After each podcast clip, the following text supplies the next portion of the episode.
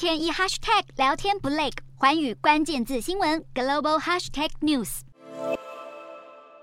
美国参议院外委会通过法案，支持剥夺中国在一些国际组织的开发中国家地位和待遇。法案将会送到参院全体院会表决，而中国方面一听到消息，立刻气得跳脚。身为全球第二大经济体的中国，凭着开发中国家的标签，在国际组织中享尽好处和优惠。美国有众议员就批评，中国一边利用开发中国家的身份向国际组织申请开发援助和贷款，一边却持续用“一带一路”倡议，让真正的发展中国家陷入债务危机。而专家也分析，一旦中国失去开发中国家的地位，中国可能会面临更高的关税、生产成本提高，承担更多包括减碳在内的。国际义务，以及大大减少国际优惠和贷款支援，因此北京也抨击华府这个举动是为了遏制中国的发展。美中持续紧张之际，美国官员披露，国务卿布林肯将在下周前往中国进行外交会谈，并预料会在十八号抵达北京。